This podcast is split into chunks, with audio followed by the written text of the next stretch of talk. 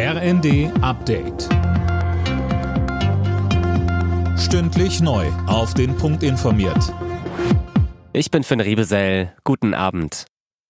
Bundesfinanzminister Lindner hat die angekündigten Bauernproteste als unverhältnismäßig kritisiert. Inhaltlich erteilte er den Forderungen der Landwirte nach weiteren Entlastungen eine Absage. Wer neue Subventionen will, muss auch auf alte verzichten, sagte Lindner beim Dreikönigstreffen der FDP in Stuttgart. Und weiter. Deshalb muss der Protest, wenn es ihn gibt, verhältnismäßig im Rahmen unserer demokratischen Ordnung erfolgen. Lassen Sie sich nicht unterwandern und instrumentalisieren. Sie haben sich verrannt. Bitte kehren Sie um. Der Deutsche Bauernverband fordert kurz vor der geplanten Protestwoche der Landwirte friedlich zu bleiben.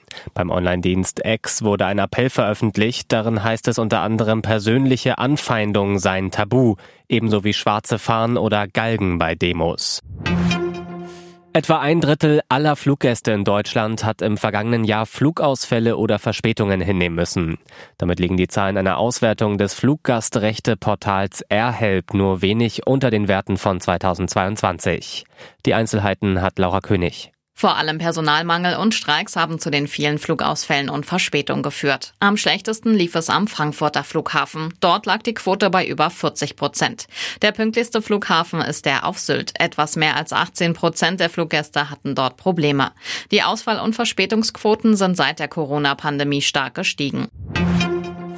Andreas Wellinger hat den Gesamtsieg bei der Vier-Schanzentournee verpasst. Beim abschließenden Springen in Bischofshofen wurde Wellinger Fünfter. So reichte dem Japaner Ryoyo Kobayashi Tagesrang 2 für den Gesamtsieg.